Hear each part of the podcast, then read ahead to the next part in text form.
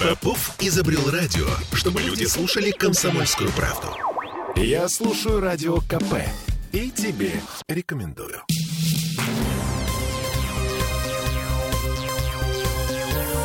Темы дня.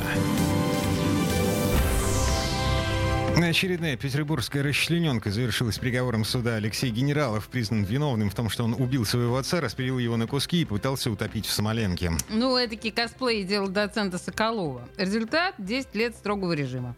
Это мы вернулись в петербургскую студию радио «Комсомольская правда» и Олеся Крупанин. Я Дмитрий Делинский. Для начала давайте перенесемся на год назад, в ноябре 2011-го. Тогда рабочие, которые укрепляли набережную в районе дома номер 30 по улице Кораблестроитель, наткнулись в воде на сумку-тележку с останками пожилого мужчины, порезанными на куски. Ну и буквально через пару часов после того, как на месте находки появились следователи, дело было фактически раскрыто. За решетку попал 35-летний мужчина, сын бывшего прокурора, а потом адвоката Александра Генералова.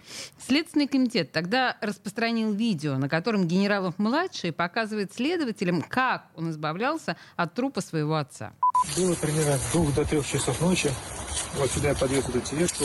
Тоже было тяжело. Я так Наверх? поднял, потом на колено. И туда вот, так может дальше. Сюда. То есть вы опрокинули тележку вот отсюда? Да, да вот сюда я она на три метра туда примерно улетела. Она сразу пошла на дно.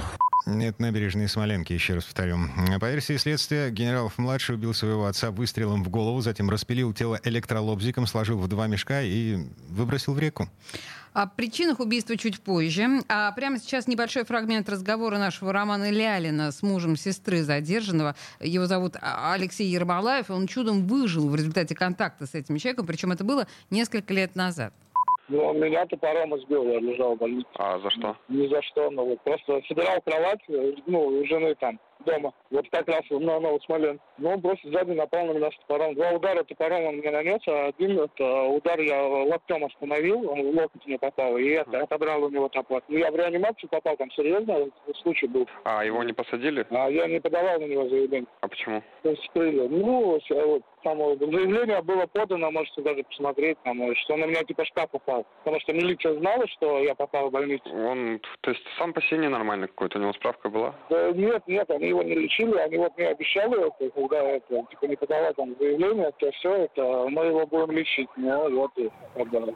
Ну, в общем, если вам сложно было разобрать, что говорит Алексей Ермолаев, парень этот, генералов-младший, угу. ненормальный. Он уже пытался убить человека топором. Его отмазали родители, уговорили потерпевшего не заявлять в полицию, обещали отправить сына на лечение, но не отправили. Ну, судя по всему, не отправили, да.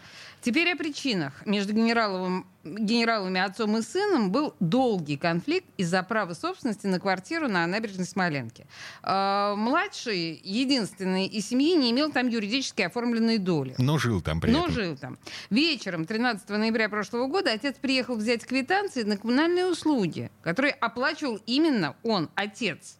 Вспыхнула очередная ссора из-за квартирного вопроса. Александр Генералов вроде пенял сыну на отсутствие потенции в зарабатывании денег и предлагал э, направить свою энергию не на получение квартирных метров, а на поиск нормальной работы. Достойный. В общем, Генералов-младший в ходе судебного следствия вину признал частично, а суд приговорил его к 10 годам в колонии строгого режима. Вот такие дела.